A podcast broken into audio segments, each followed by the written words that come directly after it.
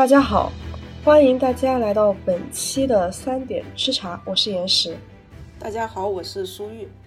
嗯，因为上一期思源不是讲了一期那个中国书画相关的一些题材嘛，然后我觉得可以正好借着这个机会，然后我们相对把主题拉回到中国的语境，就中国传统语境下的一些书籍。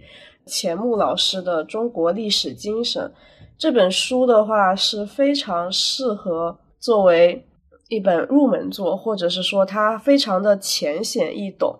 比起一些一些学术类的书籍，就很顺畅能看下去。因为钱穆老师在这本书里大部分还是观点输出嘛。然后中国历史精神读完这本书的话，给我的一个最直观的感觉就是，首先啊，肯定是钱穆老师他无愧于国学大师，对。然后明显的那个特征就是，我感觉每一个个体。它都是裹挟在政治之中的，因为它有很明确的一个政治立场。这本书它是对国民党军官的一个演讲的汇总，或者是那个把它编撰，但是所以它会带有很强的一个政治色彩。其次呢，就是在那个时代下，为什么说钱穆老师无愧于是国学大师呢？因为即使是这样的一个政治背景，他在那个时代下面去。勇于把这样的一个自我主张去表达出来，他一直在呼吁，就是人们去关注，呼吁中国民族的人要重新看到中国传统的中国历史上面那些好的部分，而不是一味的去推翻传统，而去全盘复辟西方的东西，并且他还在在通过这本书告诉我们，我们得。恢复那种精神，恢复那种民族的精神，他就有一种我在那个时代节点去做了一件那个时代应该赋予我的一些事情，向世人呐喊，有那种感觉。然后，所以我感觉他给我的那个形象，通过这本书建立起来的形象，就是一个政治的个体，一个时代的我们。这个这句话，其实不管是放到钱穆老师，还是说放到像我们现在每个这个时代下。芸芸众生吧，都是这样的。就我还想起之前，我不知道你还有没有印象，我之前讲了一个灵光勇士，但政治永在其中，对吧？剩余小史的那一篇，就是有一种很直观。你越去看这类的书籍，你越去看这种。学术的书籍，然后不管是什么领域的，你是摄影啊、艺术啊，还有这种历史像这本，你讲讲到头，全部都是政治和哲学，对这些就是所有的东西，它都是混在一起的，你不能把它拆的。对你无法割裂，所以我现在越来越觉得，当时学校里面有一些，因为毕竟我们是属于艺术类院校嘛，然后经常会听到很多人说艺术要剥离于政治，然后学术不能被政治所裹挟，我觉得是不现实的，它就是在政治的。捆绑中，强捆绑中去运运转的，只是说我们看怎么去处理这种你所去主张的学术主张和你的政治立场之间的一种关系吧。然后这就是我整篇想讲的一个大型的框架。所以我首先简要的介绍一下钱先生或者钱老师、钱穆老师到底是一个什么样的人。如果是从最简单的一个百科，因为你去了解一个人，你肯定是先去了解他的一些最简单的介绍。你会觉得他的履历实在是太丰富了。他是被对，他是被学术界认为是史学四大家之一。你会觉得，哎，他是不是一个很伟大的史学家？确实如此。然后，对他写那个《国史大纲》，对对对，说实话，我知道他就就是就只有那本书。哦，对，他还写了很多书，《国史大纲》应该是他的就是很大的一本书。但这本书我们现在先放着放下不表，以后有机会看完了以后可以跟大家一起讨论，因为是褒贬不一的一本书。他的政治为什么会这样？我们回来，因为我个人感觉，与其说他是历史学家，其实他的历史没有严谨到那个份上，我觉得。然后。但是我觉得他确实当之无愧是国学大师，这个是绝对是当之无愧的。然后他还是一个思想家和教育家，这个也是绝对是可以。这是我个人的感觉。我觉得他与其说他是史学家，不如说他是国学家。就我们现在说的国学家，或者是教育家或思想家，这这几个身份更贴切一点，是我对他的一个理解。他出生的这个年代，我们都知道他是民国嘛，一八九五年。七月三十日到一九九零年八月三十，而且钱穆老师他的一个对他个人的研究非常的多，因为他很近代，所以很细。我们简单的讲一下他的生平，很有意思啊。就他是一个自学成才的人，但不代表他的基础不好，或者不代表他的家世不好。我当时看那个纪录片，就是应该是他的后人，呃，写的是他的什么嫡孙还是什么什么的，这样就很自豪的说我们。这个地方出了六院士，牛啊牛啊！书香门第啊！而且钱穆他自己的父亲，呃，他的祖辈其实是书香门第的，他是在江苏省，他应该是无锡县的，然后是钱氏。就为什么我觉得他其实的基础特别好的？因为你看他父亲那个时候也是参加过科举的，但是因为他那个父亲当时生病了，所以就。没有办法嘛，就没有办法去真的考取功名，然后他就把那个孩子就寄予了很强的一个希望，所以他其实家里都是属于那种比较有文化的，就至少是当时的文化阶层。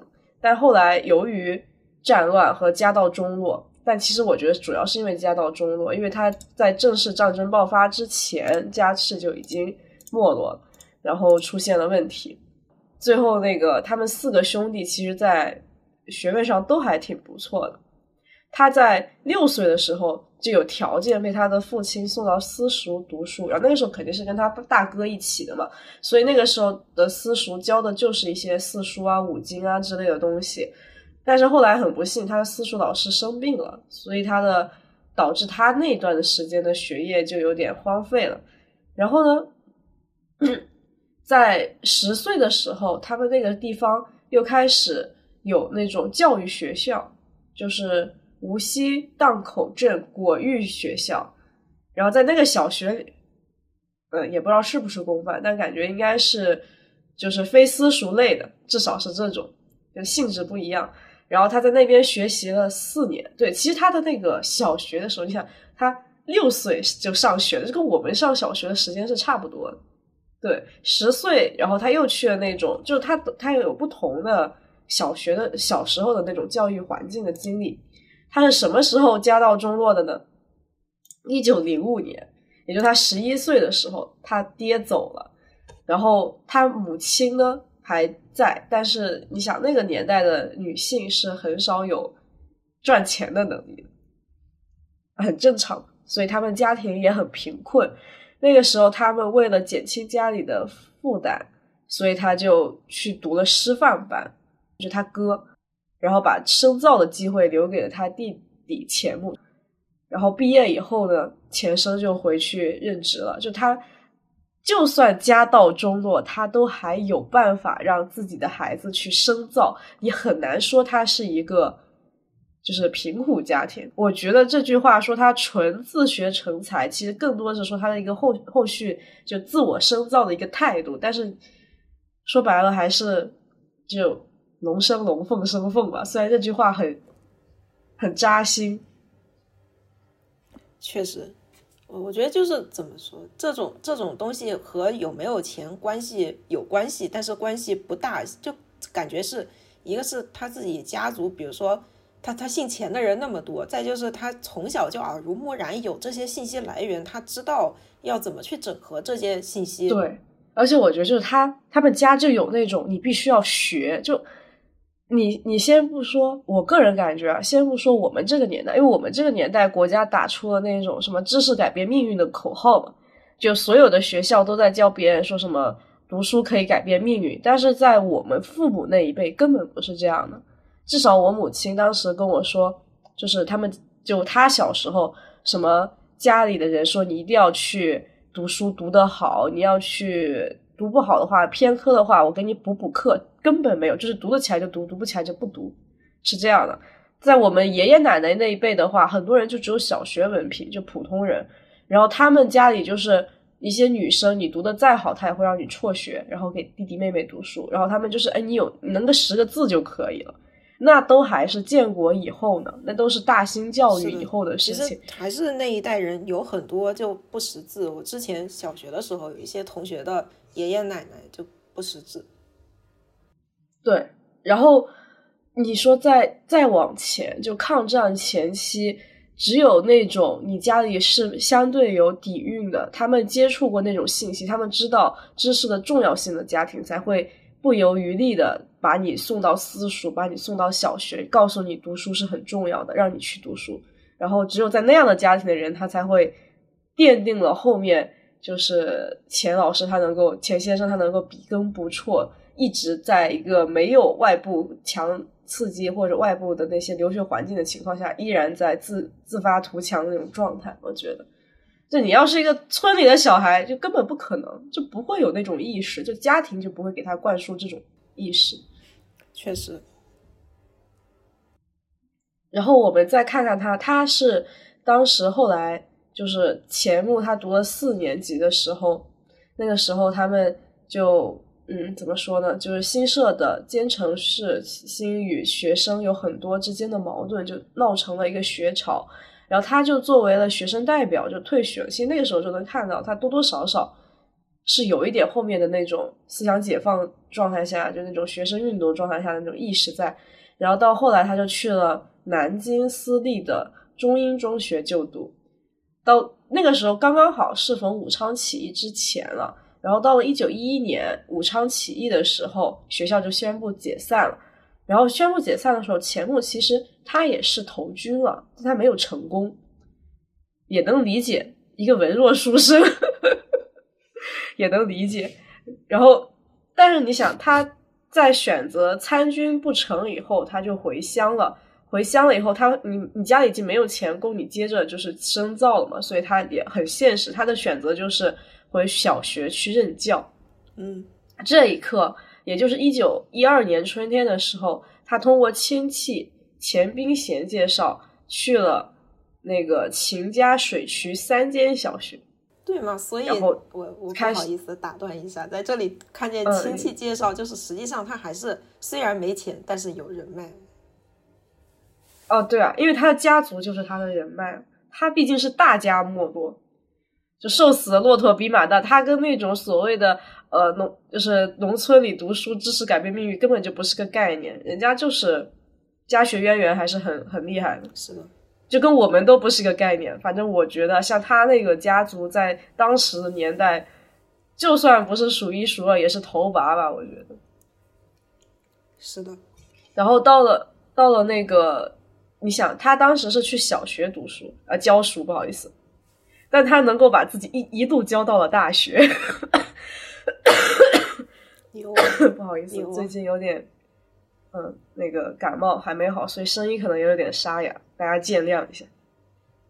我就觉得这个人很牛，这个人他很踏实，至少你从这个他的选择来看，就是他有很好的，他的家庭给他奠定了很好的思想土壤。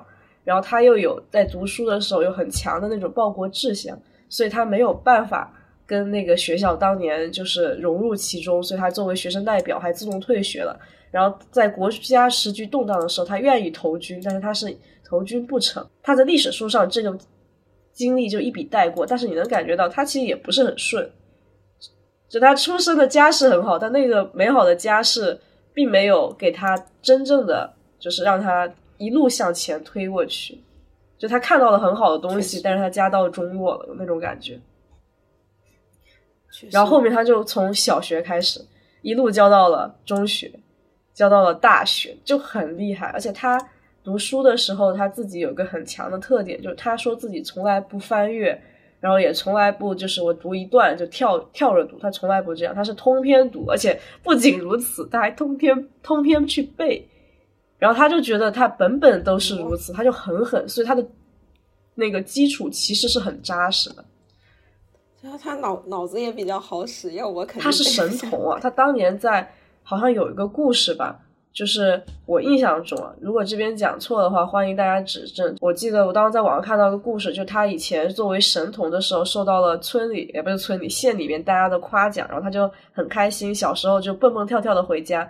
然后他爸爸就指着一座桥说：“这是什？大概是说什么字吧？”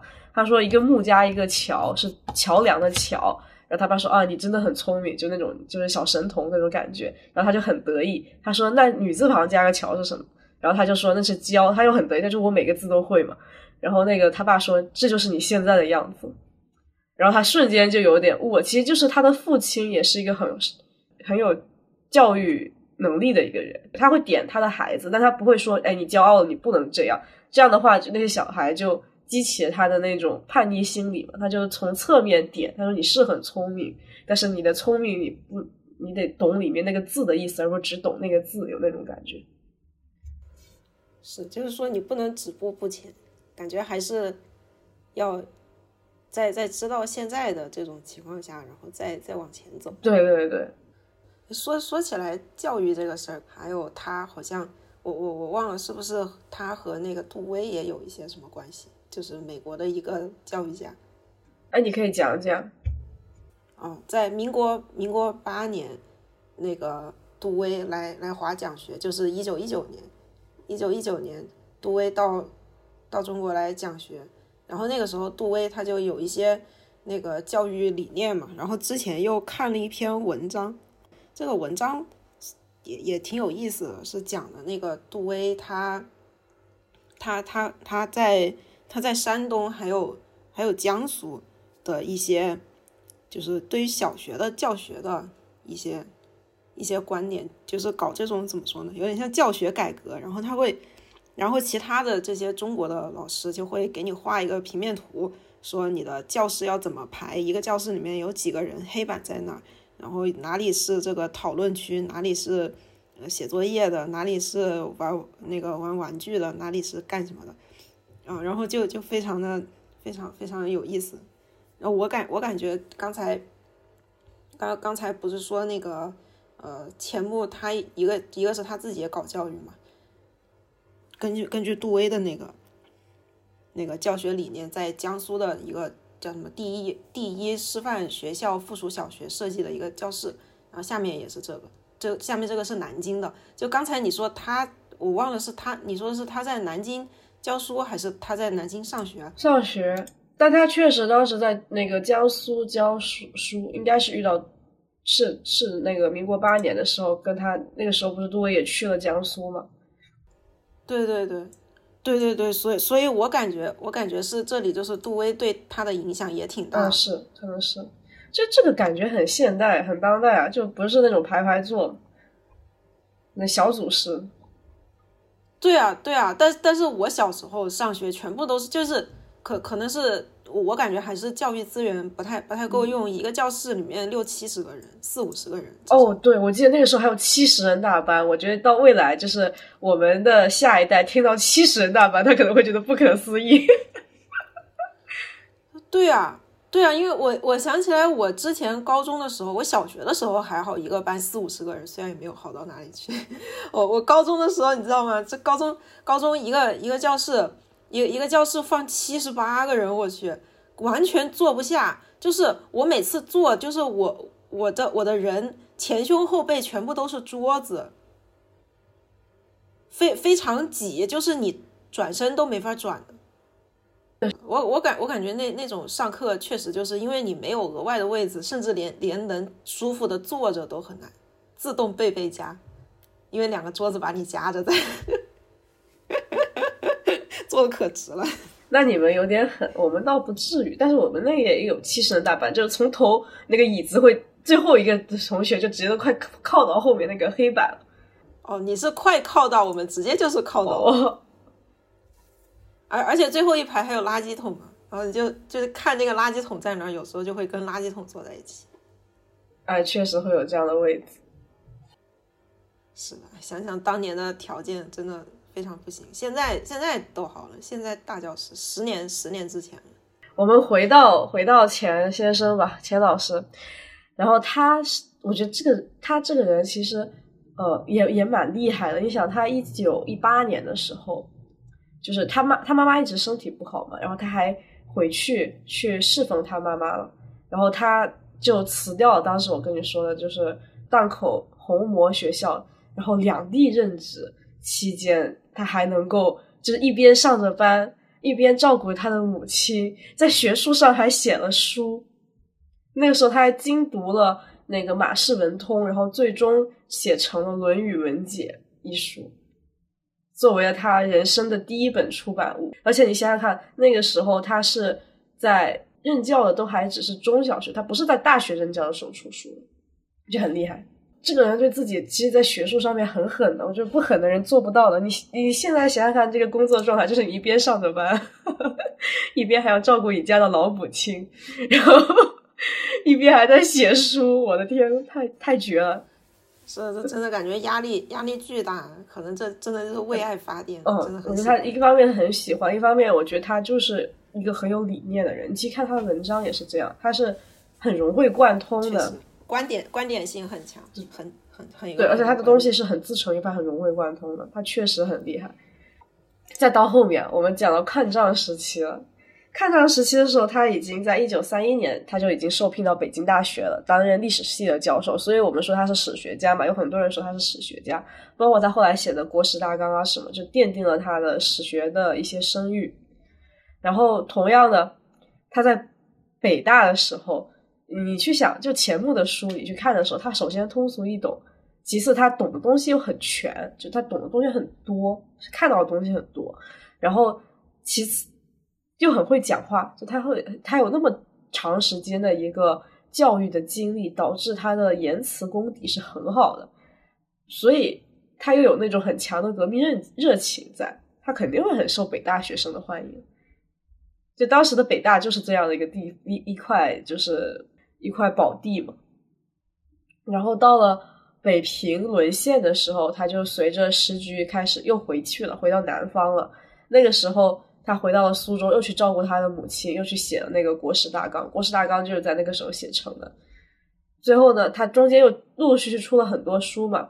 然后，比如说他一九四四年的时候撰写了《中国历史上青年从军先例》，就号召知识分子要投笔从戎。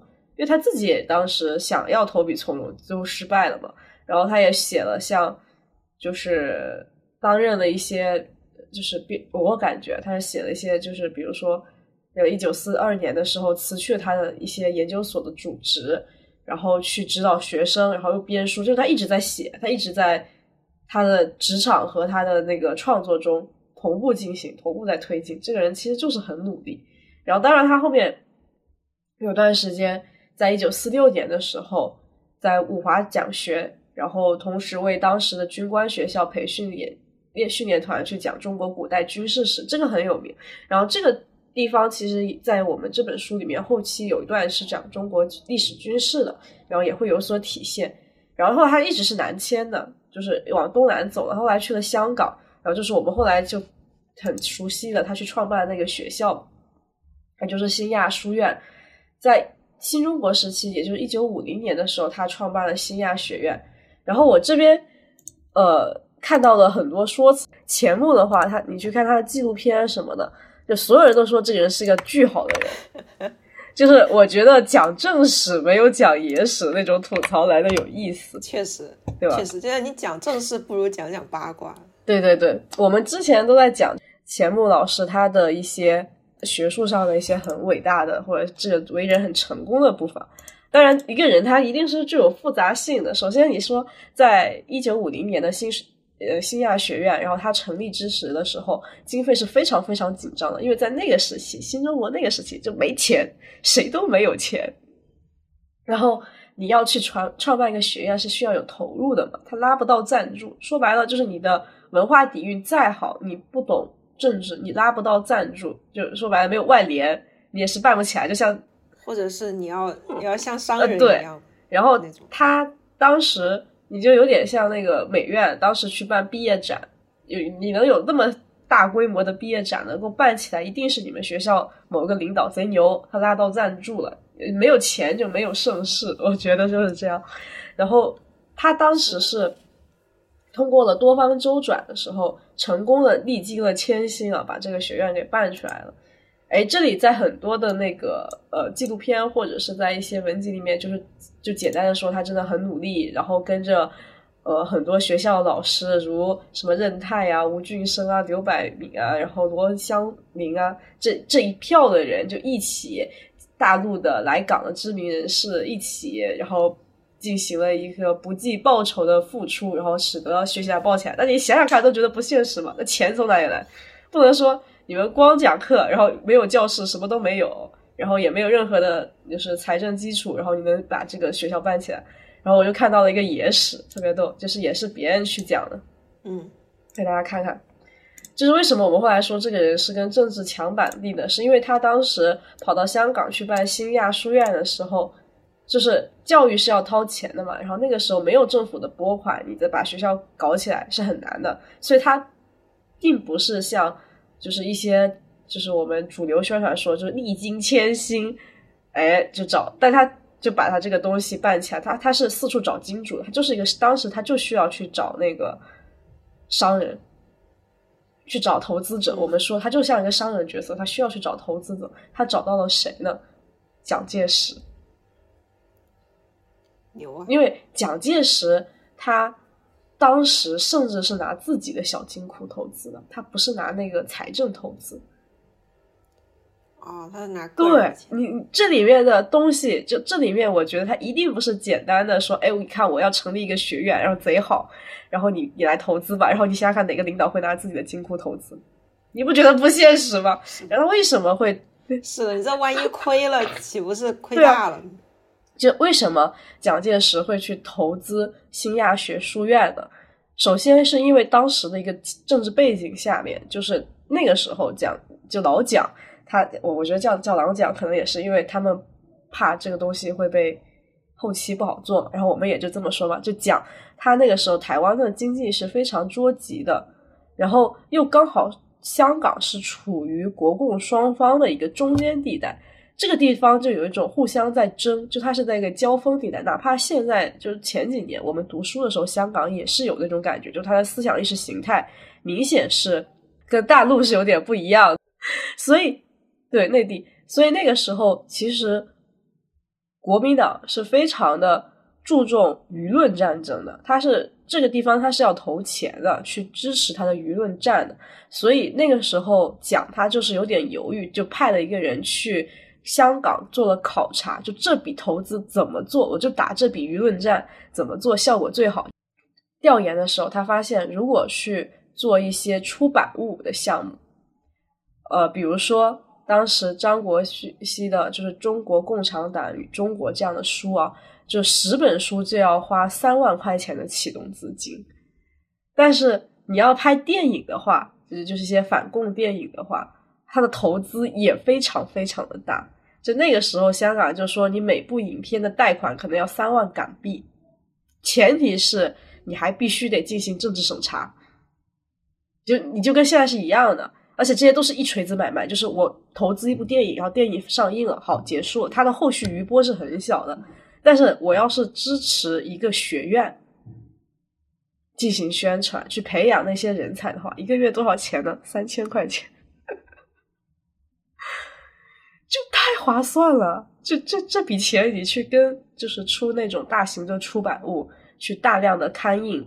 和去拍拍电影比，去投资教育的成本太低了，就哪怕是现在也是一样的。是的，其实就相当于是你要从根源开始修改大家的意思。对，我觉得现在其实对教育的投资还是有点有限的。虽然我们有一期讲到，就是说那个所有的科研经费啊，什么是税嘛，然后我们说，就所有的一些公教育人员应该有那种很强有力的，就是为民为国的那种意识在，但是。即使如此啊，就是国内目前对教育板块的投资也是非常非常少的。我觉得这一块的投资宜多不宜少，是这样，就我个人的感觉。因为教育是未来它是延绵好几代的事情。然后我们又把话题拉回来，就那个时候讲，他就觉得这笔又买卖太划算了，所以他就去那个接待了那个钱钱穆。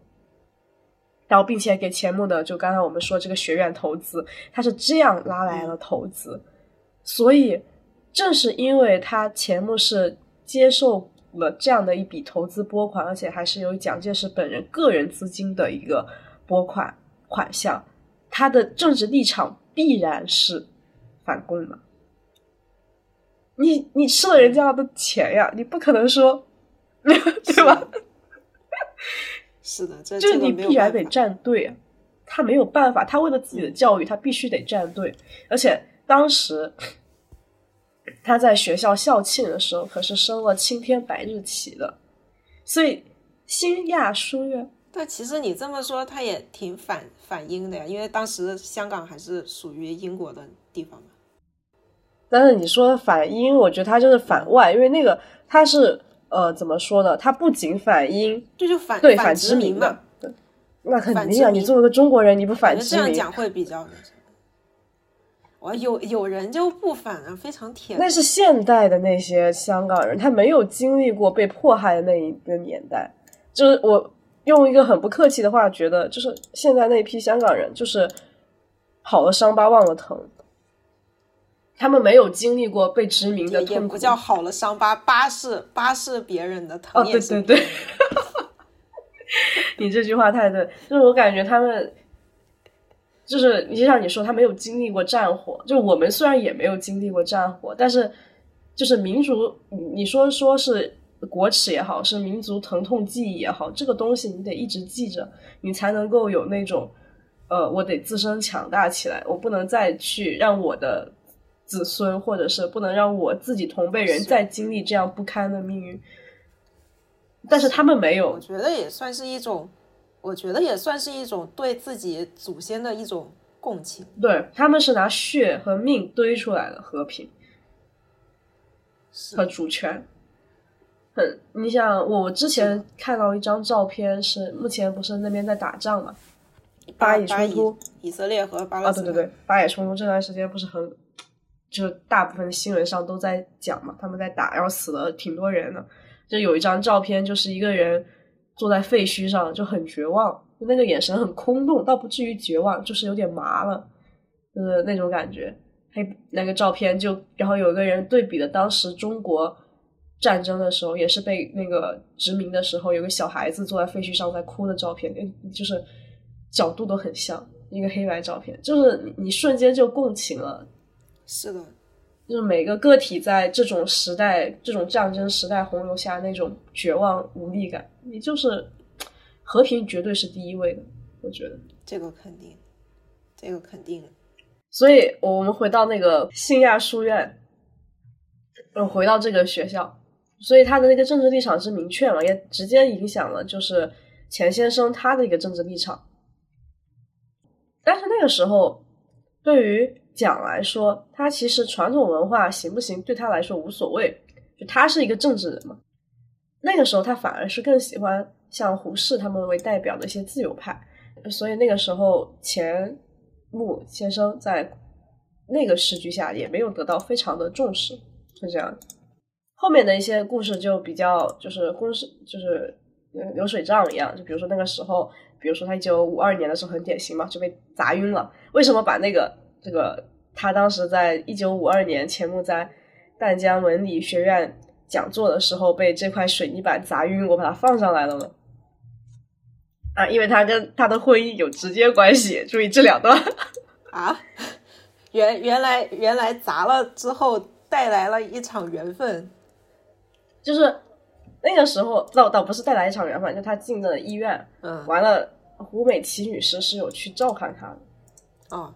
哎，对吧？你想在你在你呃那种比较不能说落魄吧，就需要人的时候，有一个女士啊，彬彬有礼，又又有文化，你就跟你谈得来，还跟你照顾你，这就引出了钱穆的一个壮举。他六十一岁的时候向胡美琪女士求婚了，当年胡美琪就二十七岁，而且那个时候。胡美琪是他的第三任妻子嘛？他还没有第二任怎么办？对他，他当时还没有跟第二任离婚。就当时有离婚这一说吗？有啊，有的呀，一直都有这一说呀。就是你知道是妻子，就哪怕是在清朝封建王朝的时候，你的门楣正娶的妻只能有一个，所谓的平妻是基本上不大存在的。嗯，其他都是妾。对啊，就所以像那那像他这种的话算什么呢？就感觉那时候才新新中国成立没几年，不知道就这个玩意儿要怎么算。就比如说他之前的那个老婆，就第二任的妻子，第二任妻子说不定结婚证都没有补，可能就是以前办过那个办办过一个仪式，因为那时候他们结婚的时候肯定还就是还新中国还没还没成立嘛，四九年之前嘛。成立了呀。哦，你说这个嘛？你说感觉这第二任个东西就是在一个比较模糊的。哦哦，对，就我说第二任，第二第二任你也不知道他有没有那个，我看一下第二任是什么时候啊？因为第二任肯定是在建国之前结婚的。三十四，三三十四，他八，他八九年的吧，八九八呃九五年，一八八九年，呃，一八九五年，三十三十四，那也才二二几年，哦确实三几年。对，就他都不一定跟这个那个时候有领领证一然后说，最后那个那个时候不是都就是有仪式，就是四四九年之后肯定，四九年之后肯定能领证，就是，嗯，不是不是那个时候就要搞什么，嗯、也不算自由恋爱，就是就是要破除以前的那种封建的包办婚姻嘛。其实这里我觉得就是还有一个点啊，就是他当时其实他是蛮愧对他第二任妻子的，因为第二任妻子其实一直为他就是带了五个孩子，而且当年他年轻的时候，为了学术东奔西走的时候，他第二任妻子是一直成全了他，就一直在家里把家里带好，然后把五个孩子养活，这样，而且终生不曾改嫁。所以我觉得怎么说呢？作为这个女性，其实也挺那什么的，而且他第二任妻子还是，呃，也是一个知识分子，不是那种普通的一个妇女。对感觉有点像是其实放弃了很多自己的东西。对，是的。按我们现在来说的话，就是他为了这个家庭默默的一直付出，但换来的是什么？他终究一生都等不回她的丈夫。而且你想那个时候，就是六十一岁的钱穆跟胡美琪求婚，然后两个人举办了婚礼以后，他们的知识分子阶层给他的那个评价是说他们俩是一对就知己，给给予了很高的赞誉。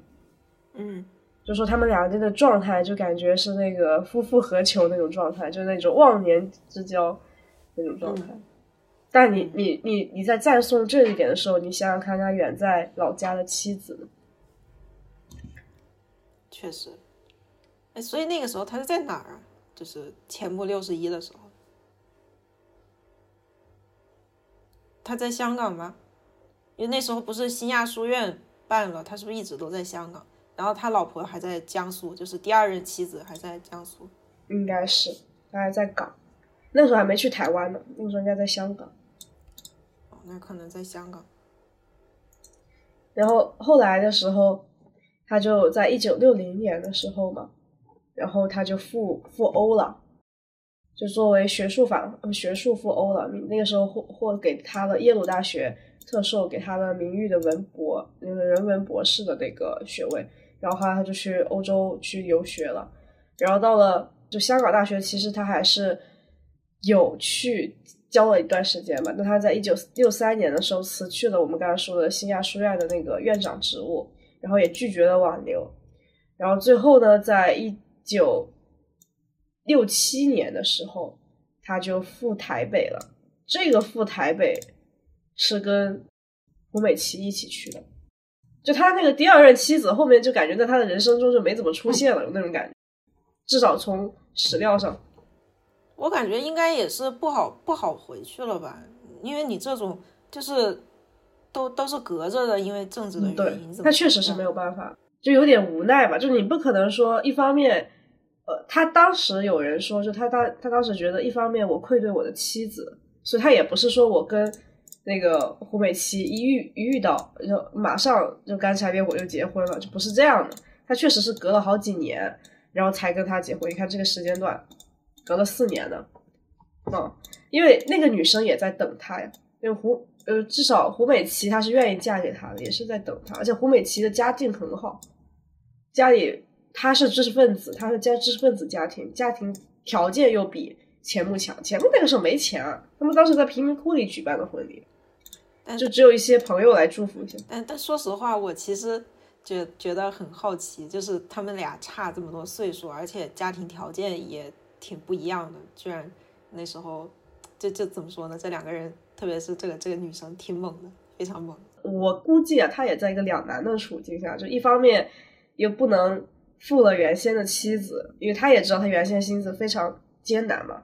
然后一个人还要带五个娃，一个女人哎，在那个时代，是的，嗯，好难啊！我觉得现在你不要说那个时代，就现在一个女的带五个娃，我的天呐！对啊，这这真的简直就是你就推婴儿车都有点推不动。哦，那就是说他们遇到的时候，胡美琪才二十二十三，好年轻啊！嗯，很年轻啊，是他学生啊。啊，不管怎么说，就他走人家把这段婚姻说的特别好，然后他们俩未来也算是相辅相成，我觉得也可以。就是怎么说呢？就他自己。就自己过得好呗，你们两个人过得好呗，然后那别人说什么都别人说什么，但是我依然觉得有一点，从目前的道德观来讲，就你的妻子，你的前妻不是死了，你前妻不是过世，而且她一直在努力的去抚养你的孩子，你就没有，嗯，就就是文人那种感觉，就是男两全嘛，不负如来不负卿，有那种感觉，但但是这是文人那种说法呀，因为。其实对于胡美琪女士来说，我感觉以她的家庭，以她的知识的学历，不嫁给钱穆，她也可以活得很好。年轻啊，又有底蕴，又有家世。虽然是，虽然是这么说，但是我我有时候感觉，我我不知道那个时代是不是这样，就是这种大户人家的家家里面的女儿，会不会就就是会被当做那种家族联姻的这种。家族联姻的祭品，拿去跟一个另外一个谁结婚，或者说是找其他的人，说不定也就没有这么能能讲得来，也有可能，有可能吧。反正我当时看到以后，我觉得这个东西一定不有他们说的那么美好。哎，跑远了，我们聊到这种野史就能跑特别远。聊聊正的就没什么好讲的嘛。然后我们继续聊正的啊，继续聊正的。然后到了晚年，到时候听众听众说不，我们我们就爱听那种野的，就请多讲点，就是穿插着来，穿插着来。然后钱老师到晚年嘛，他回他去了那个台湾，所以那个时候呢，他就在台湾发表了一些论文集，比如说《中国学术通义》。然后那个时候就是在台湾学生书局出版的，然后也写下了《八十一双亲》啊，等等等等。就是那个时候他还是在写书，他一直写到了老，写到了死，是有那种感觉。然后台湾那个时候不是有那种要重新恢复那个传统学术嘛？呃，不是传统学术，传统恢复中华传统，所以他们就打出了当时的口号，是说就是中国文化在台湾，你还有印象吗？而且那个时候。那个蒋也是带了好多人，带了一些文人回台湾的，就挺多的厉害的人都回去了。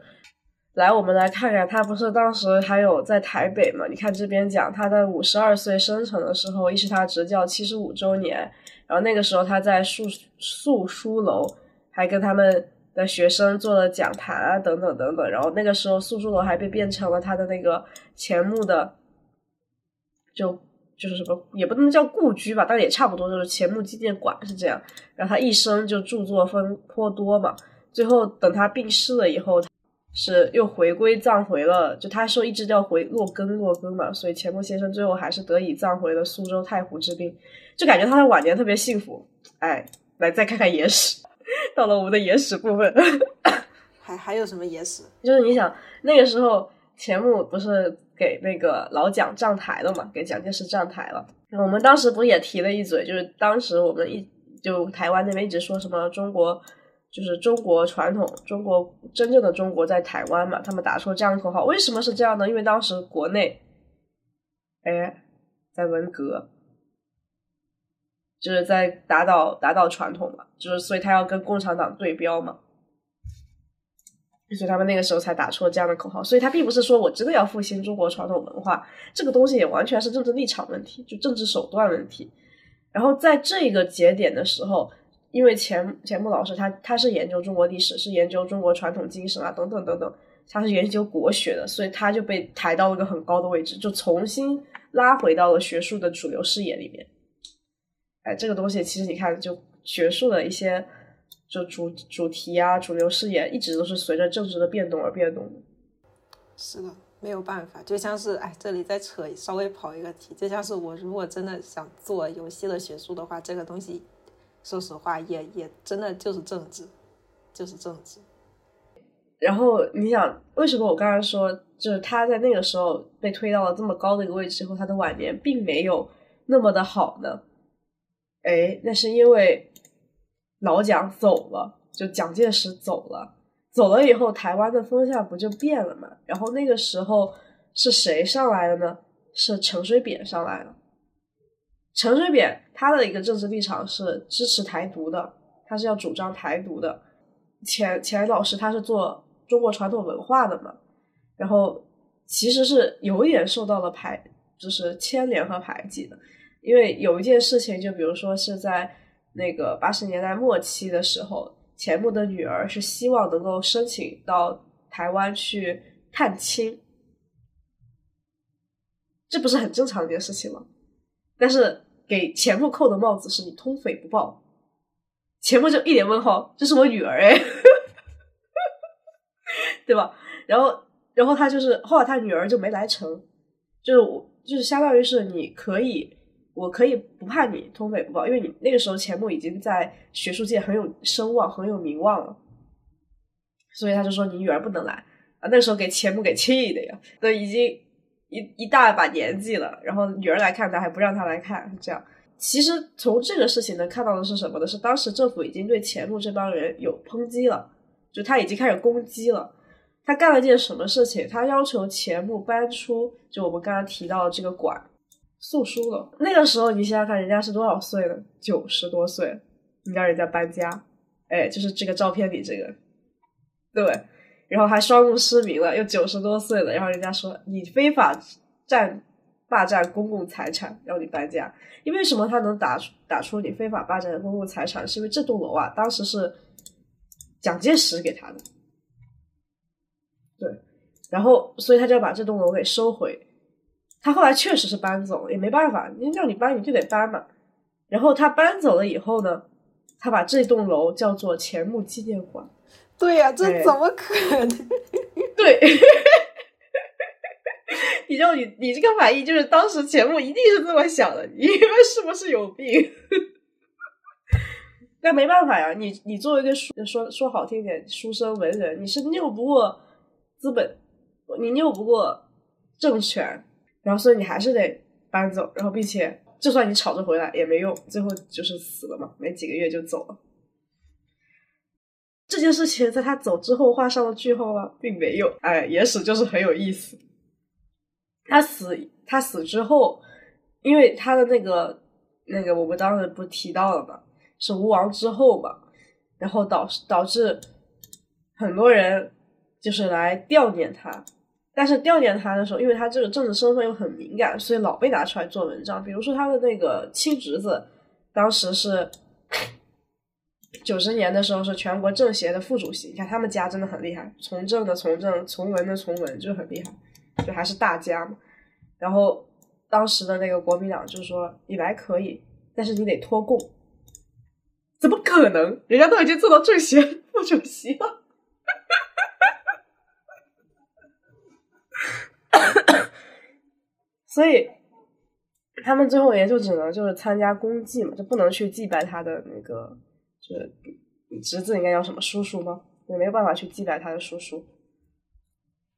就你很感你你就能感觉到他的东这个东西吧，就一直拿出去被人做文章，就死后依然是如此。然后比如说陈水扁，后来不是也会有落选吗？就这个政治是你方唱罢我登场的那种感觉。然后他当时攻击。钱先生的这些事迹又变成了别人去攻击陈水扁的武器，嗯，感觉他就变成了一个工具人。因为你政治站台嘛，因为你当时为了那个书院，所以你站蒋介石，你从蒋家那边拉到了钱，然后就必须跟他们的政治强绑定，就一直作为一个政治工具在那边运转。虽然他肯定不希望自己成为政治工具，但是已经没有办法了，就最后被裹挟的就这么向前走，到死后依然如此。好，我们这个就是个野史，我也是从网上看到的，就挺有意思。就跟我们正常看到的那些呃，怎么说，就是正史里面纪录片里面那种特别光辉的形象，就看看出来就真实很多，就看到了个真正的人在那个时局下的无奈。所以我最后这边的这个总结是：你怎么去看待钱穆老师？他其实就是与政治强绑定了后半生，他成也政治，败也政，当然不到于成败那么严重，就因为人生其实没有所谓的成败，就是他的学术能被。推到如此高的高度，也是因为他当时选择了与政治绑定，但是他也是无奈之举，也要钱的呀，所以我特别能理解他当时为什么这么做。但他后来那种无奈感，也就是因为他当时的那个选择。我们回到这个主题，就是最后总结一下，从钱穆老师的一生，我们是怎么看待钱穆？就我个人的感觉，他就是一个有非常鲜明的政治立场的人。正是因为如此，我们需要。很辩证的去看待他的文章，因为像我们这本书今天讲这个历史精神，中国历史精神这本书，它就是给国民党军官讲，至少可以肯定的是，它是有很强的政治色彩和政治立场的，所以它这个东西需要我们辩证的去看，这是一点。其次呢，我依然认为钱穆老师是一个很伟大的人，因为他一生用一句话来概括的话，就是一生为故国招魂，一世为民族叙书，有那种感觉。前半段我是从网上看到，后半段我是对照的写了小半段，因为他一直在弘扬国学，他一直在给告诉世人，我们的我们的传统文化是很优良的，你不要全盘否定、全盘西化，你是做不到全盘西化的，全盘西化最后会走向一种就是弊端，然后他在警告世人要去读历史，当然这一点跟他的家学是有关系的，就因为他自身就是士人阶族出来的。所以他就很把那个士这个阶层，他他其实不能叫阶层，他他自己在文中也说，士农工商这个东西跟西方所谓的阶级和阶层是个概念，他当时也会这么讲，他就会慢慢的把自己看到的这些东西融会贯通的告诉别人，这种感觉，所以我觉得他是一个那个时代当之无愧的国学大师和一个发声者。他在为自己的学术理念和政治主张在努力，这点就足够了。你在那个时代节点上做了一件这样的事情，就是无愧于伟人这个称号。所以，但是你回归到他本人的一些经历，你也能看到他依然是在那个时代下无奈的去挣扎，而且他成功了，他他努力的奋起，然后他的声音被听到，改变了很多人。这个是我觉得。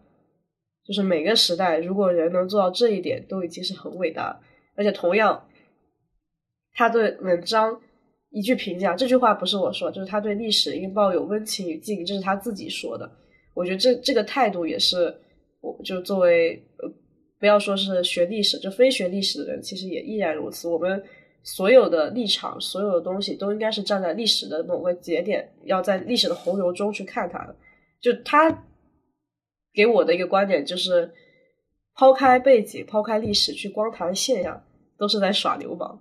就还是那句话，我觉得就是，就虽然我可能把他这句话说的比较粗俗啊，对不起钱老师，但他的观点，我觉得这点是很很警醒世人的。就是你必须要站在历史的那个长河，你必须要去了解这个背景前后是什么样子的，然后他为什么会发展成这一步，他为什么走到了现在这个现象，然后你以这种东西去讨论问题才有价值，而不能说。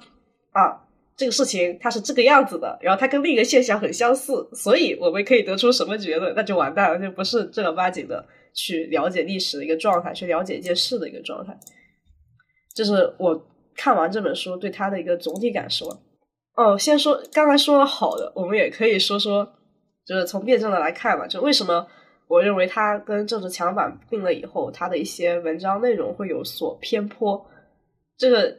一方面很正常，你你已经站站站在那个位置上了，而且在野史上，哎，我们又回到野史。我们来看这个照片，这个是当时《华侨商报》上面的一个在大陆正面的消息，可以看到，当时于长城、于长庚兄是被菲律宾政府捕获了以后遣台了，有这么一个版面。到了一九七零年八月十四号的时候，对岸的伪军事法庭判于氏兄弟感化三年。什么叫感化呢？其实就有点像洗脑了，就政治洗脑。然后负责这个政治洗脑的人是谁呢？哎，看一下，除了国民党官官办的政治家、政论家许明轩、何洁若外，还有挂着明学者头衔的钱穆。就钱穆，他就在做这个工作呀。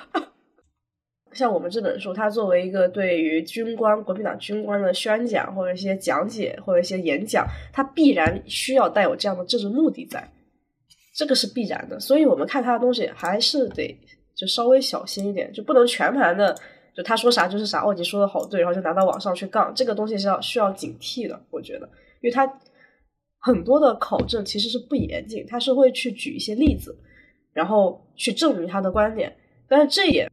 我觉得是蛮危险的，就比如说，呃，我之前写论文的时候，然后我就跟老师说，哎，那我是不是去去找一些实例，然后能够证明这个观点就可以了？然后当时我们老师跟我说，不行，你得普查，你得所有的东西都查到，然后用真实的数据说话，而不是去找例子说话。是你这样就有点就是先。先先画靶子啊，先先打枪再画靶子吗？啊，对，就很容易出现这样的问题。但其实真正搞学术研究是很忌讳这一点，你一定要都看，然后看完了以后，说不定你当时你给自己画那个目标靶，哎，发现那个靶子是错的，很正常啊。就研究了一圈，发现哎，我原先那个设定结结论是错的。但他的书你能明显感觉到好像不是这样，就是他带有很强的主观色彩。就说比如说考证不严谨这一段，我说他那个以科举为例。他当时为了论证，就是我们不需要检举机构。他为了论证中国的政治和西方的政治是不一样的这一点，我觉得他前面都讲的很好。我现在说他好的地方嘛，要不然显得我好像嗯，在在反他一样。但这其实不是这样的，就他确实是中国政体和西方政体上是很不一样。就他讲到了中国，呃，就他觉得国家主权这个问题是近代给了一个观念，但他觉得国家。应该是讲究精神统治，而不是所谓的主权统治。就所谓的天赋人权这个东西是抱有，就是他对这个似乎所有人都觉得理所当然的事情打上了一个问号。这里可以到后面再细讲。我们先来讲讲这边讲为什么我说他有些考证不严谨的地方。比如说，他为了去论证中国政府跟西方政府不一样，他说我们是不存在所谓的富人阶层和就是所谓的穷人阶层。因为他为什么提到了富人政治，是因为他讲到了英国立宪那边所谓的民主国家的议会政策，就议会政府，他认为其实就是由当时的新兴资产阶级去掌握的政治，然后去反抗原先的皇权，形成的议会政府，然后这实际上就变成了一种富人政府，因为平民阶层是进不了议会的，所以它就代表的是当时的社会资产阶级的一种权力的演变。他但后面讲讲讲中国的时候，我就打一个问号，因为他觉得中国他不需要这种东西。为什么不需要这种东西呢？因为他觉得中国的权利一直都是属于人民的。哎，这句话你是不是就打了一个问号？因为我们一直都知道我们是封建制度嘛，然后是由那个皇帝，然后再是由丞相，丞相或者是那个到了明朝的时候 是那个。对，是由那个官僚阶层构成的。然后他为什么这么讲？他说是因为士农工商这样的一个体系，然后士他是从平民阶层考核上来的，而且当时的明令要求就是士士人阶层他是不能够从商的，就跟现在的公务员是不能从商是一样的。就中国一直是这样，你如果去看的话。然后他提到，从秦汉开始呢，中国就有了选举制度。到汉代的时候，就是在国立是有太学的，就是国家是有所谓的跟现在大学很像的一个东西，叫太学。你在太学毕业的时候，回到地方政府做，就是有点外，就回到地方，就跟现在说到地方做地方官一样。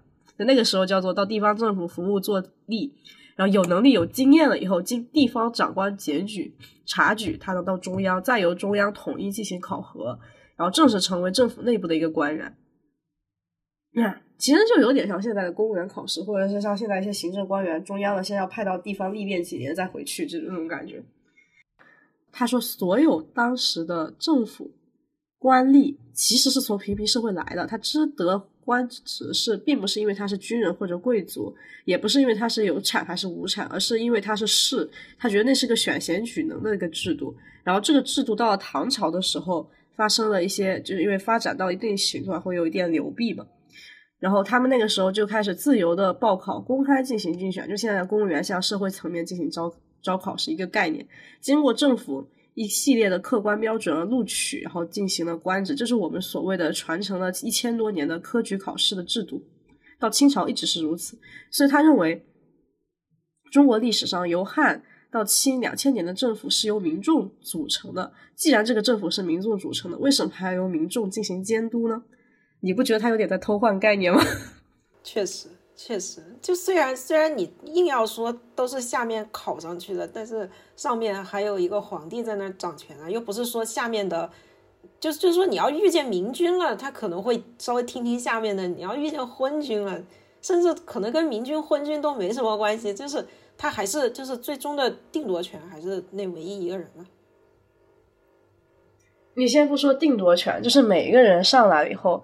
他从平民变成了官僚阶层，他不会变吗？哦，对，这个肯定是会变的，因为他的立场变了呀，就跟你本人一样，就跟钱老师本人一样，你从学者变成了一个政治立场站队了以后，你不会变吗？你也会变的呀，这个是无奈之举啊，或者是就是说你进了这缸水，你就得变成那样，要不然你活不下来。那我觉得这个也是钱穆他自己视角的局限性，就是怎么说呢？他自己身在。怎么叫什么？只只缘身在此山中，就是他他自己在里面，他就他就没有办法看见整整个的全貌是什么，他就觉得这样挺合理的。对对对，像我们现在其实有点是站在巨人的肩膀上回看这段历史，回看那些前人、这些学者的论述，他们那个时候能拿到的一手资料或者二手资料吧都好，反正就是资料一定远远低于我们现在的。我们现在打开知网，打开那些。就四库全书电子版，哇，那可恐怖了，对吧？那就他们那个时候信息是很难拿到的，这是一点。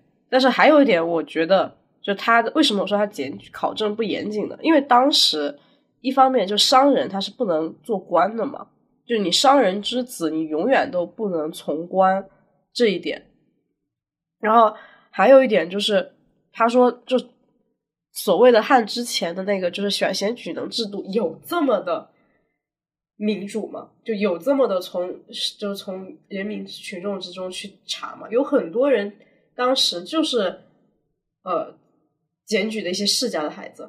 就是我推举嘛，我我推举一些世家的孩子，有啊，就有一部分确实如此啊，这人德行很好啊，怎么怎么样，然后推选他做官，但那些终究是少数，大部分人还是比如说，哎，我推举你家孩子，你推举我家孩子，是的，是的，或或者我感觉现在现在的人，你你找工作的时候找的他只是一个，就是他是一个岗位，是人适合这个岗位，是呃是这个岗位上的制度。再让你变成一个符合这个制度形状的一个人，就是说人是液体，然后你被填到了那个模具里面，你就变成了那个形状。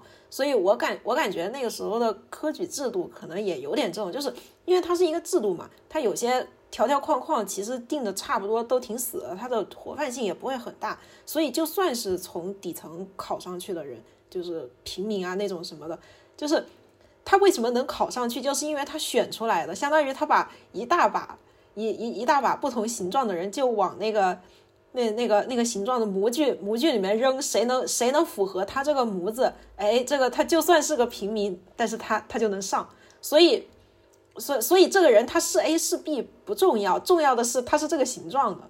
他但凡符合这个形状，就就跟他是平民也好，还是什么什么呃那些。呃，别别的阶层也好，关系不大。呃，有人说科举也是因为皇权需要去制衡宰相的权利，因为之前那个钱穆老师他也是在中国历代政治得失，嗯，这本书也是他，我觉得两本吧，最最有名的两本书之一的一本。然后它里面也讲了，就是中国它的政治是一直是那个宰相是权力很大的，但是国皇帝。他其实只是有一个硬戳的那个权利，就通过同意权，但他草拟啊什么，其实行政那一块基本上都是宰相的，而且皇帝他能够拿到的，就是国库入库的部分的那个钱，就渡到皇室那部分的钱，只有工工业的钱，像那个农是农工商嘛，像农业啊那种钱，它是。就到政府的那个财政里面的，就他那个国家财政和那个皇室财政还是有点不一样的。然后他们的权利远远没有就是教科书上说的什么。其实他不是说教科书，是因为他那个历史时代背景，所有人都说要革命，革命是要革皇权，说国皇帝一家独大，就是对于老百姓来说是这样的那种观念。但其实老百姓并不了解那个政治体系。就比如说像我，我到现在都不是很懂中国的政治体系。就当下共产党，我觉得他应该也是一套很精良、很完备的一套，就是你你什么。我只听说过什么处啊、厅啊、局啊这种，但是我并不知道他们中间是怎么运转。这个东西其实对于老百姓来说，它是有一定的信息壁垒在的。然后我觉得钱先生他最伟大的一件事情就是我打破了这个信息壁垒，我告诉你他到底是怎么运转的。但是之后他这一步之后，我要宣扬的是我们所谓的革命，革命并不是说只是革了皇帝的，或者说感觉感感觉皇帝更像是。在那个时代的一种，呃，象征，对权力的象征，或者说就是他，他是一个真人，需要需要在那儿象象征那个天。对对对，是的。然后他他就把这个东西灌输给那些民众了嘛，就我觉得这一点就很很重要，确实是如此，就很重要。但是他至于最后得出的说中国的政府是人民的政府，所以不需要监察了，那我觉得这点还是抱有疑问的，在说什么？就有点这种感觉，该检查还是要对对对，因为我们自己活在当下就知道为什么会出现贪官，为什么会有出现官员不作为？那他们难道不是从人民考上来？都是啊，我们现在全是公务员，都是从民间选拔的，但不代表他们就是代表人民，他们不代表人民。对，我对我觉得他他把他把人民这个概念和一个怎么说和公民的概念搞混淆了。就假设如果在现代社会。那个溥仪他虽然退位了，但是他他他是他是一个人，你要这么说，他也可以算是人民的一部分。但是这个东西你就不能这么说。对，那他代表的那个团队立场是不一样的，团队利益是不一样。是的。首先是这里，就是他讲到，就是我们为什么不讲主权二字？因为他觉得主权是。那个西方过来嘛，就回到上一个话题，他觉得主权是西方国家的一种国家统治工具，但他觉得中国不是这样的。首先，他觉得中国它是呃呃说，就是如果古之欲民，明德于天下者，必先治其国；治欲治其国者，必先齐其家；欲齐其家者，必先修其身。所以，他认为个人、家庭、国家、天下是一个共同任务。确实，在中国的理念里是这样的，而且它是有一个递进的关系。所以他觉得，道德的国家的文化的才是所谓的中国的一个那个治国的一种方式。所以他是中国的国家观、家庭观和个人观是绝对高度统一的。他认为，国家是天下的，家庭、个人也是天下的。国家只是一个机构，它有一种任务，就是在发挥人类的最高文化。和人类的最高尚的那个道德平衡，所以他这本书叫做《中国历史精神》嘛，所以他一定要去强调精神这个主题到底是什么，它不是个虚伪的概念，它是这它是这个意思，所以他觉得中国的个人和家庭、家庭和国家形形成了一种高度统一的统治，但这个东西不能叫做统治，就是他觉得是从内而外的，他并不是从外在给个人是去施加一些条条框框。他觉得中国恰恰相反，就跟我们刚刚说的，就是从一个制度条框里面让你去符合这一个东西，让你变成这个东西。他觉得正好相反，他觉得从这套逻辑应该是从我个人去一步一步的去修，就是修修我自身，修我自身以后去影响家庭，去影响家庭后各个大型的家族，再去一步步进化到国家统治。他觉得是这样的一个东西，是一个完全跟我们刚才讲的那一套相违背的一个状态和逻辑。这一点其实他蛮有个人观点的，我觉得不管怎么讲，确实这一套他把那个修身齐家治国平天下这个东西讲得很透彻。他而且他是把这个矛头直接指向了，就是西方从传统文化上认为个人是能够直接接触到上帝，就是从个体直接接触到宇宙，所以他这个东西是比较直直观的，就个人和世界有那种感觉。然后但中国是个人、家庭、国家、天下。就有中间还有好几层关系，他就说为什么会有这样这个东西，直接决定了我们的世界观和他的那个国家的观念。这也就是为什么，就是从西方的政治上来讲的话，一个国家它是有所谓的民主土地扩张，它是也需要所谓的民主，就是他讲到希腊那一块城邦制。他为什么会说一个个小的东西它会有分裂？因为希腊文明它就是一个个小岛嘛，它是相对独立的，然后他们是需要去呃就城城邦制，就形成了我们现在说的这个城邦制。他在解释为什么会形成这个城邦制，然后城邦制是什么东西？但他觉得我们的文化从根源上就跟他们西方的文化是不一样的，所以呢，他觉得中国的观念其实是一种道德观在教化世人，就哪怕是他的外法治的那个一套是对整个规则进行了一种框定，但它同时存在了一种道德治理的观念在，而且这个东西，这个道德治理是根植于每个人的心中，根植于整个文化民族体系里面的。但西方人由于他的这种城邦制，所以他们会讲究权力，会讲究工具。然后他觉得这个东西在他的逻辑里是顺，在西方这套逻辑里也是非常顺利的。这就是为什么我们说，呃，他他提出最后的结论是说，维其道德的文化的，所以应该是一统的；唯有权力的工具的才会产生分裂。就他提出这个对立矛盾，就是所谓的一统和分裂。我们之前好像有一期也谈论到，我记得是有一种观点，就是分裂其实是唯一的一统。是站在西方哲学角度来讲的，就是只有这种呃长期处于在分裂的多元化的那种粒子连连接上的这种所谓的分裂的状态，才是真正能达到长期一统的一个状态。但这个东西是西方文化语境下的一种观点，在中国的话，一统它就是一统，它不存在那种他觉得分裂就是分裂，一统就是一统，就这个两个东西是嗯。他觉得一统就中国的一统就是从精神上、从国土上、从政策上都得一统，就所以从最早的焚书坑儒也还有到汉朝的时候，他不是也是对文化进行了一个大强的统一嘛？那这个方面上一定会去削弱掉很多多元的东西的，这个是必然的。哪怕到现在，我觉得依然如此吧。就这是中国历来的一个政治特点。我觉得他把这个点推就讲的还算蛮清晰的，就不管他讲的东西。对不对？观点像我们刚才说的，是不是得到这个结论对不对？但至少他把这个东西展开讲的还蛮清晰的。哦，这就讲到了就是所谓的法治，就我们之前不是一直在近代史的时候说我们是人治嘛，然后说西方是法治嘛，他就觉得法治高于人治嘛，就他大概内心每个人都有这样的一个排排序，他觉得人治是呃更加封建的、更加落后的，法治是更加高尚的，然后这边。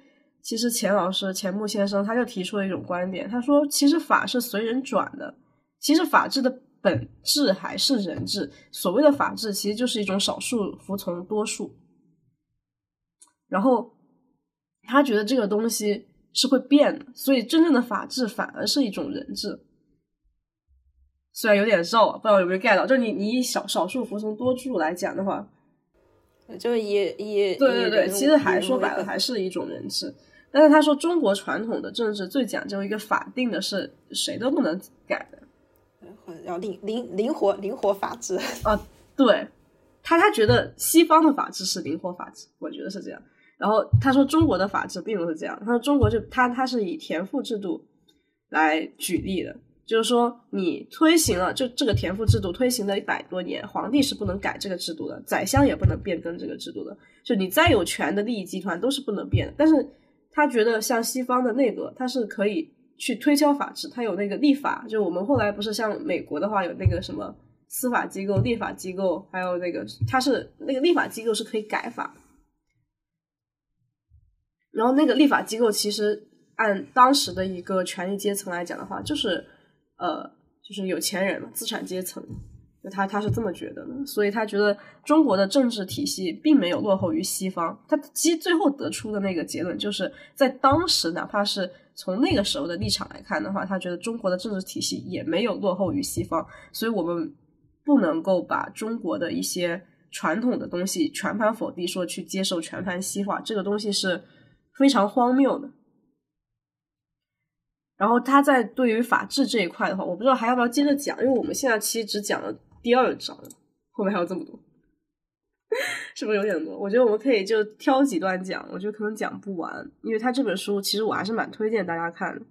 我觉得有一定的历史积淀或者有常识基础的人，他是能够知道钱老师钱先生他为什么这么写，而且他确实说的很有道理。他当时就是说要恢复传统的认知，而且我们重新有一种非常客观的角度，也不算很客观吧，就以一种新的角度去重新看待中国政治的时候，会发现它跟我们教育书上的一些简要带过的东西是不一样，确实有一套智慧。我回到就是他为什么说中国的照搬西方的东西会存在很多的弊病呢？因为就我像我刚才说的，就是他觉得士人阶层就是读书人走上政治，他一定是不会为商人服务的。这一点其实就跟举个反例，不就是嗯特朗普吗？特朗普他就带有很鲜明的，就是指利益阶层的立场。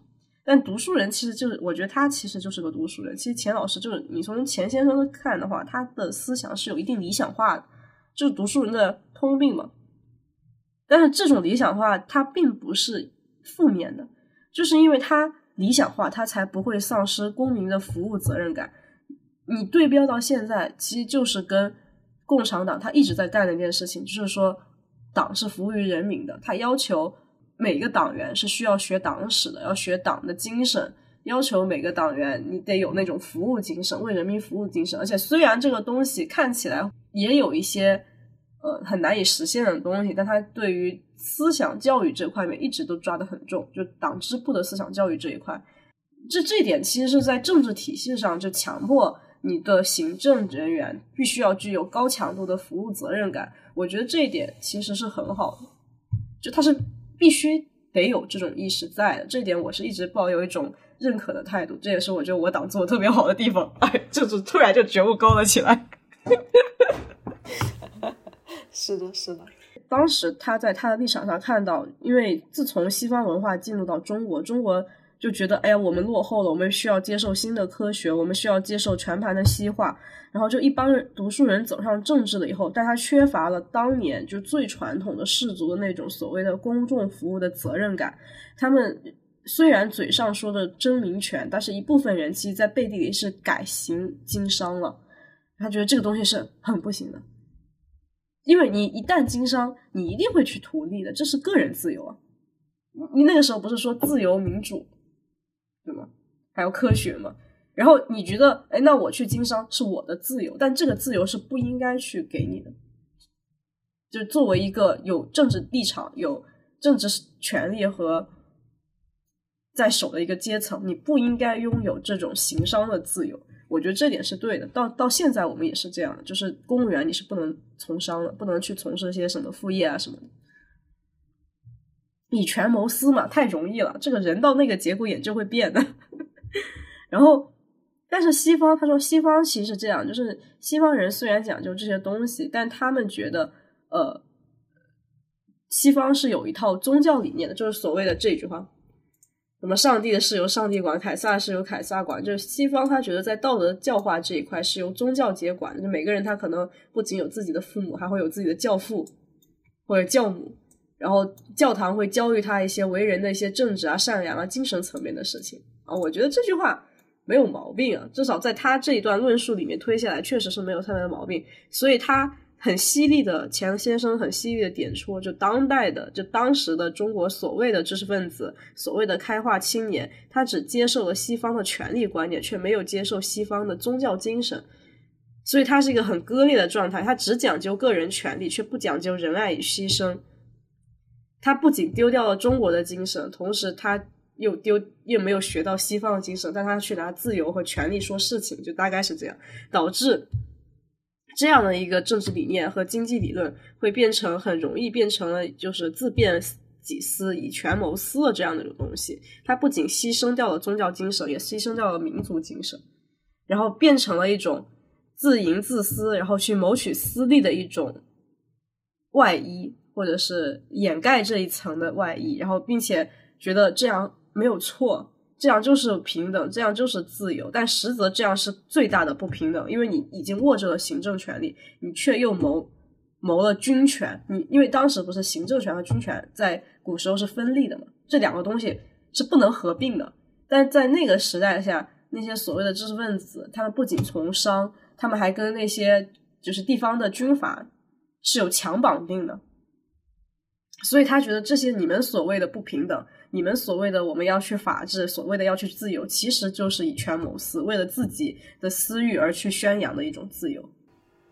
其实是，嗯，我觉得这样他那个时代立场上，他说这句话，我觉得是无可厚厚非的，而且他确实指把矛矛头直指，就是有点戳破当代一部分当时一部分人的遮羞布的那种感觉。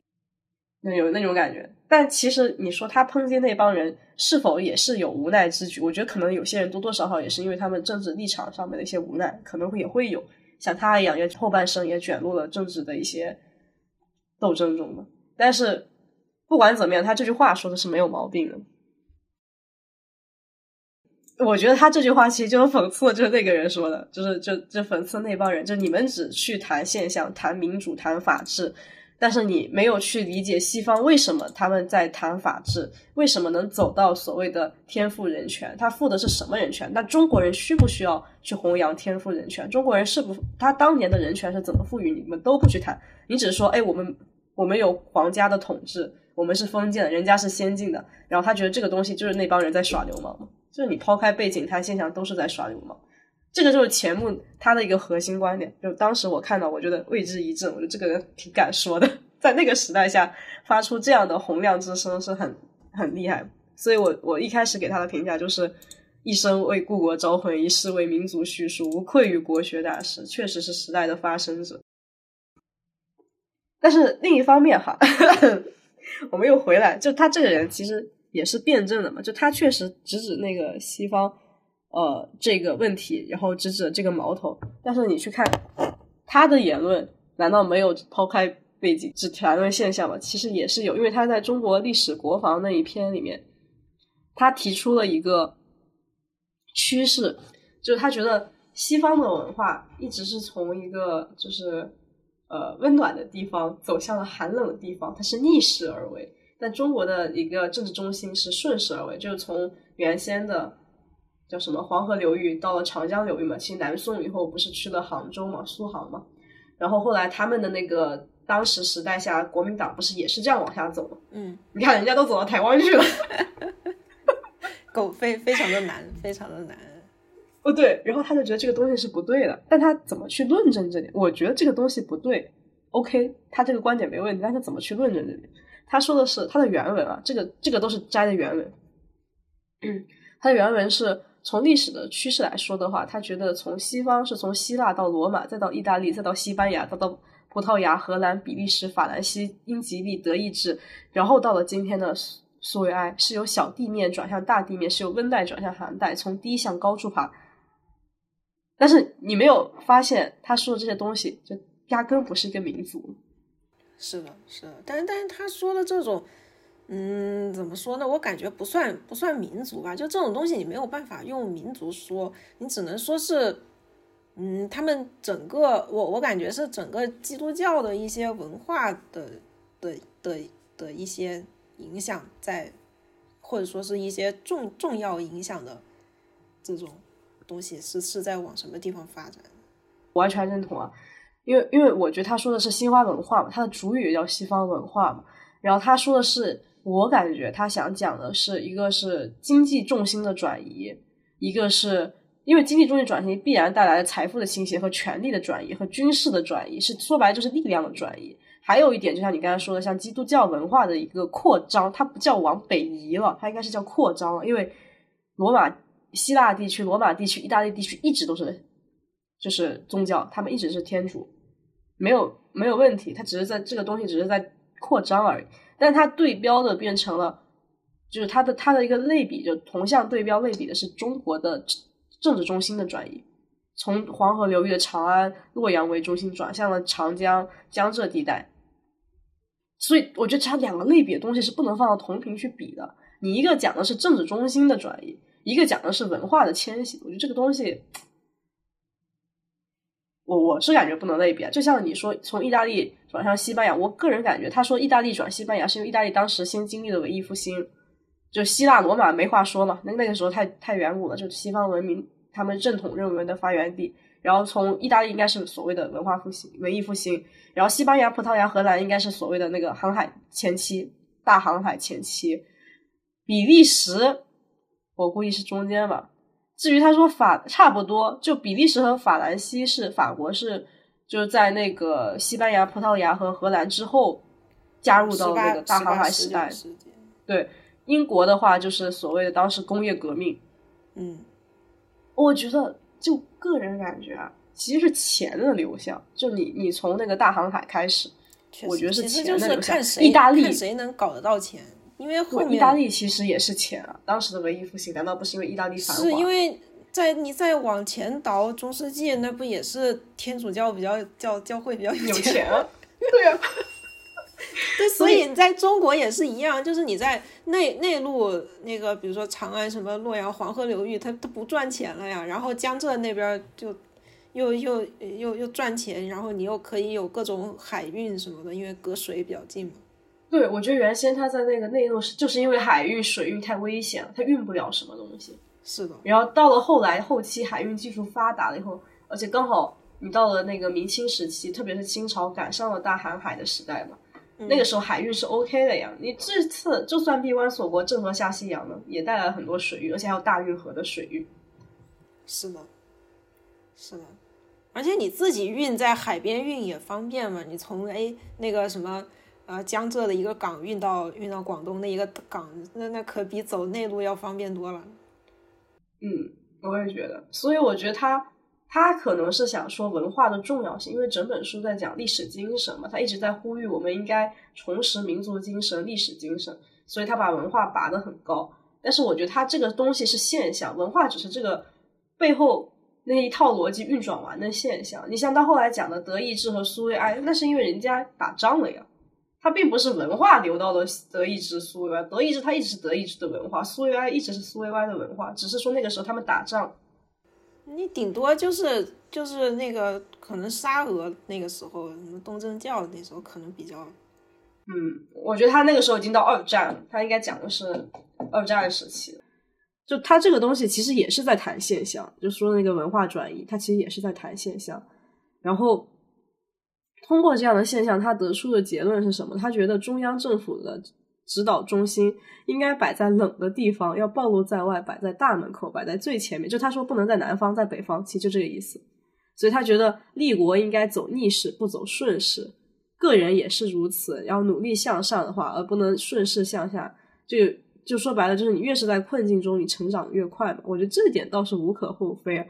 但是我感觉他这个意思有点就是，我现在没有在困境，我还要给自己造点困境来娱乐娱乐自己，这个感觉没太必要。哦，但我觉得他那个时候确实在困境。你从他写这本书的历史看，对，那是因为对他写书的时候，是因为他自己本身就处在困境中。但是比如说像像这些政府或者是政治中心，他他向一个什么地方走，就是。你如果反而让他还待在原来的地方，甚至是说现在你突然把一个什么政治中心搬到了这非常经济不发达的地方，就是，就就感觉有有点你自己自己在给自己造造困难一样，有就没没太必要，没太必要。我的理解，我的我感觉的没必要是跟天气来讲没必要，就他说应该在冷的地方嘛，你知道为什么我我说这天气没必要啊？对，就一个意思嘛，一个意思嘛。冷冷冷的话，可以开开空调，温度开低一点。太逗了，就他类比的时候，把国家比成了一个人，所以他觉得大脑要清醒，所以你的那个中心核心要在冷的地方。那其实这个类比很奇怪。那你要这么说，那温带地区的一定就比寒带地区的差吗？那个国家来的东东南亚表示瑟瑟发抖，气都冷。非非洲非非洲在赤道旁边的国家表示气都冷。然后，所以他。在最后得出的结论说，就是孙中山先生，他曾经有句话，他非常的赞同，也觉得他很有远见。他觉得革命的首都应该在武汉，然后他觉得，因为武汉是在内陆的中心嘛，所以可以一呼百应。他觉得建国应该在西安，那是中国全国的中心。就是他从可能从中国的版图来说，他说如果要在将来做一个亚洲中国，应该建都在伊犁。我还查了一下这个。我感觉这个讲的非常的，就是想的想的很美。嗯，对对对，就是，就所以他说是有气魄嘛。我当时查了一下伊犁，你知道在哪吗？在新疆啊，新疆很很偏的地方啊。对，在新疆的边界那边。所以我我觉得这这个真的没必要。像他这样，在这真的要不是因为其他有些国家的地方不在咱们版图里面，我觉得他可以 可以把 可以可以把这个这个全世界的中心建在北极圈。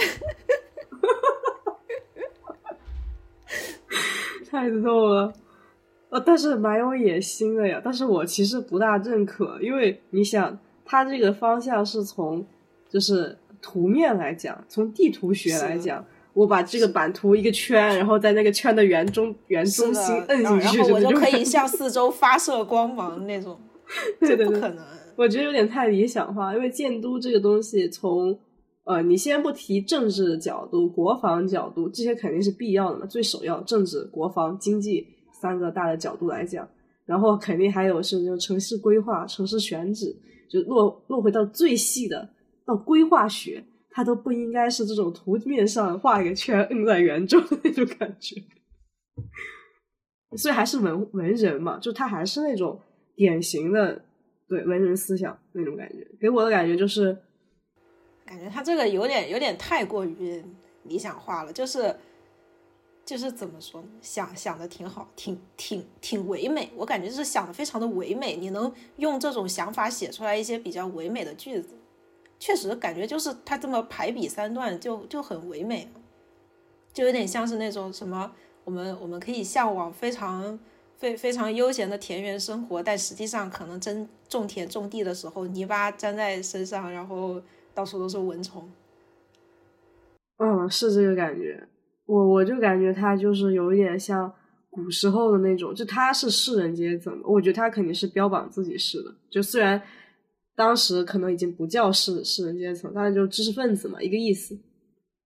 然后要有那种士人精神，就士的精神。然后他又是那种呃，同样有那种弊端，就是感觉你不接地气。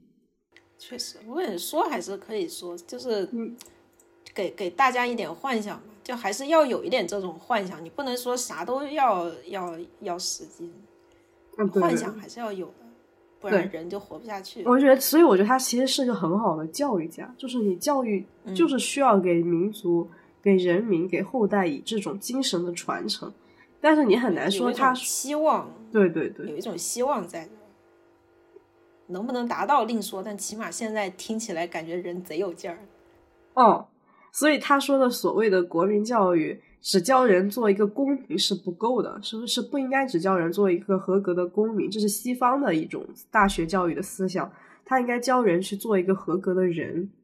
我觉得他这句话就说的很对，就他给我的感觉就是有文人的傲骨和情怀，然后有文人的那种就教育家有那种为国为民的那种。深沉的时代使命感在，然后他也为之努力，但同时也具有文人的局限性和时代的局限性，这给我的感觉。但他的书其实很好懂，就是你去读的时候会很慷慨激昂，你就觉得瞬间就是民族自豪感都拔到了一个很高的高度，瞬瞬间感觉就这个这个人动力满满，我，讲的太好了，我靠，牛逼！所以他就是讲的好，他那个他的文学和那个修辞造诣是很高的，就很会讲。他当时说什么？中国政治将来要走出新出路，绝不是全美式的，也不是全苏俄式的，不能跟在人家后面跑，那样永远都不会出有出路。我们应该能够采各国之所所长，配合自己的国家实情，创造出一套属于中国的、适合中国的自己的理论和政治体系。这四十年来，只有孙中山先生有此伟愿，所以他很崇拜孙中山。其实共产党也很崇拜孙中山。而且我觉得所有政党都在努力，而且他真的很有情怀，真的是很厉害的一个人。所以真的就是为为爱发电的重要性。有时候发电真的还是需要有点爱的，比如说像我们播客，非常不容易。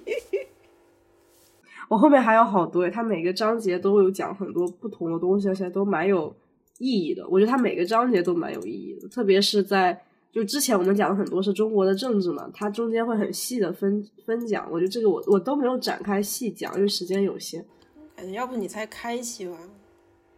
也可以，我觉得确实时间有点不够，那我们就做一个收尾吧。首先，至少我们从钱先生、钱穆先生他的那个文章和他的用笔和他的演讲里面看到了一种很强大的时代使命感和历史使命感，所以我个人觉得从他就有一种给我的启示，就是要应该从一个时代去看一个人，然后从民族的角度的话，我们必须要站在历史上，我们要去通读历史，像他的，我们要理解我们当时的那帮古人他们的智慧点在哪里，我们需要从那段历史再反看我们，然后我这样的我们。在自我认知中才能构建的更加的完整，这是我的一点小心得吧。就看完一些小体验嘛，我觉得钱穆先生的这本书还是教会了很多人很多。它是一本通俗易懂的、具有极强的民族责任感和民族情怀的一本启蒙读，就它很适合作为历史学的一个入门，因为它很就是讲的很好嘛，很修辞能力啊，它的那个讲述能力、造诣都很高。但它确实不适合作为历史研究的一个入门，它不宜作为历史研究的一个入门，因为它确实有一定的偏颇。如果你一点历史史学概念都没有，你上来就是读着钱穆老师的书的时候，容易被他的东西，因为他讲的很有道理，你会自然而然的，对，你会去全盘的接受他的那些东西，但是忽视了他当时的一个政治背景和他生在他那个时局中需要去这么做、这么说的一些。客观的历历史背景，这也就是为什么我前面花了这么大的篇幅去讲他的正史，去讲他的一些民间对他的一些野史的一些叙述啊什么，就是需要更丰满的去认识钱先生他到底是个什么人。他确实是一个很伟大的人，但他也是一个时代的人。确实，确实，但他他已经把他自己就是所在的这个对。所在的这这这一部分完成的不错，就已经很牛批了。我很少有人能做到这一点的。我觉得他能够在这么大的逆境里面一直笔耕不辍，一直在奋进，一直在发光发热，并且形成了就是实现了自己的一些学术理念和学术价值，并且也确实影响了政治的，至少他影响了当时一批人的政治实践。对他影响了历代人，他哪怕到今天还在影响着我们。我就觉得这已经很伟大了。作为一个时代的一个节点，他在那个时代已经肩负起了他的责任，并且做得非常的好。是的，所以说回来，虽然他有的时候讲的东西非常非非常夸张，非常的不切实际，但是我感觉还是需要有这种，就是非常觉得不不一定叫前瞻性吧，就是看上去好像还不是就没没那么靠，也不叫不靠谱，就是。让我找你那个描述越描越黑了。让我找一个词，看看上去那个就就是就是实操性不是那么强的一些东西，我觉得还是需要需要有人来干的，就是需要他这种感受上感性的东西去影响一些那那种最后来实操的人，然后实操的人具体再来做一些嗯做做一些变革也好，或者说做一些什么其他的事情也好。对对对，是的，我很赞同。就就说白了，就是我觉得不管从中国历史上就有这么一个官职吧，有那么一个角色，有这么一个群体在做这件事情，到历史风摇动荡的时候，民族危机的时候，依然有一批人在做这样的事情。我觉得哪怕到今天，我觉得也需要有这样的人，有这一类的人去做这一类的事情，就一直需要有这么样的一个。指领性的精神层面的人去呼吁，去把自己的学术深挖到那个政治实践推动作用中去。我觉得这一点至少是很积极的。是的。好，今天其实因为时间有限嘛，然后我们也只能讲到这么多，才讲了前面的两个板块，对，后面的再开一期讲。看大家反响，我觉得看反响嘛，就是确实啊，就如果反响好的话，我们可以再把这个做成上下期系列，然后在下一期的话，具体去讲讲它每个章节里面具体讲了一些什么，就什么是我们的民族精神吧，就可以确实可以具体展开来去讲。嗯，看机会，我先挖一个坑。可以可以可以先挖一个，我还是很期待的。今天就差不多到这里了，我们要结个尾了。感谢各位听众的收听。啊，我我们的我们的播客在小宇宙、苹果播客、喜马拉雅、网易云音乐、Spotify 等平台同步更新。感谢大家的收听。这里是三点吃茶，我是岩石，我是苏玉，我们下期再见，拜拜，拜拜。